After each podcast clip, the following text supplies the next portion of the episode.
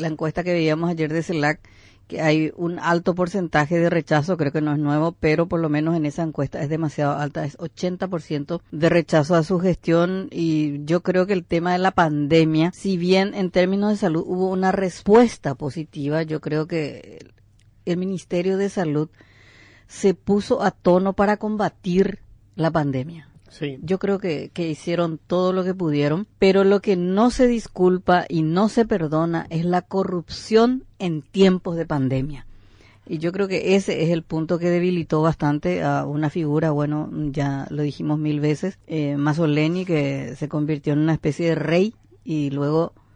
destronado porque no tuvo la um, fortaleza para castigar y echar a los funcionarios que pusieron en duda todo lo que es el uso del dinero. O sea, en un momento muy, muy de, de mucha sensibilidad social con respecto al tema, eh, sucedió eso. Y creo que esa carga, ese estigma no pudo superar el presidente de la República. Porque después de esta pandemia, el Ministerio de Salud sale muy fortalecido con las terapias intensivas que este, se inauguraron en diversas capitales departamentales se fortaleció en términos de infraestructura y creo también de incorporación de nuevos médicos, etcétera, etcétera. Está un poco mejor el Ministerio de Salud, pero el presidente de la República llega a su tercer año muy debilitado, muy vinculado a la corrupción y lo peor de todo, casi ausente, Luis. De una ausencia que eh, llama la atención. Por ejemplo, en este tema de los camioneros, no lo vimos al presidente de la República intentar resolver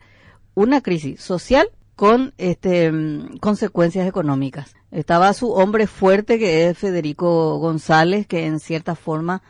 eh, cumple roles de canciller, eh, también muchas veces del mediador principal del Poder Ejecutivo, y lo vemos al presidente de la República solamente en las inauguraciones. Entonces, eh, está como ausente el presidente de la República y llega a los tres años ya como una figura ni siquiera fuerte a la hora de ser el gran elector de cara al 2023. Todo presidente de la República es un gran elector, en el sentido de decir, ¿quién va a ser el candidato del presidente de la República para el 2023 o para la siguiente elección? En el caso de Mario Audo ya es ni siquiera ya es el gran elector, lo que te demuestra la absoluta debilidad y lo desteñido que está el presidente de la República a apenas tres años, porque le quedan dos años todavía de gestión.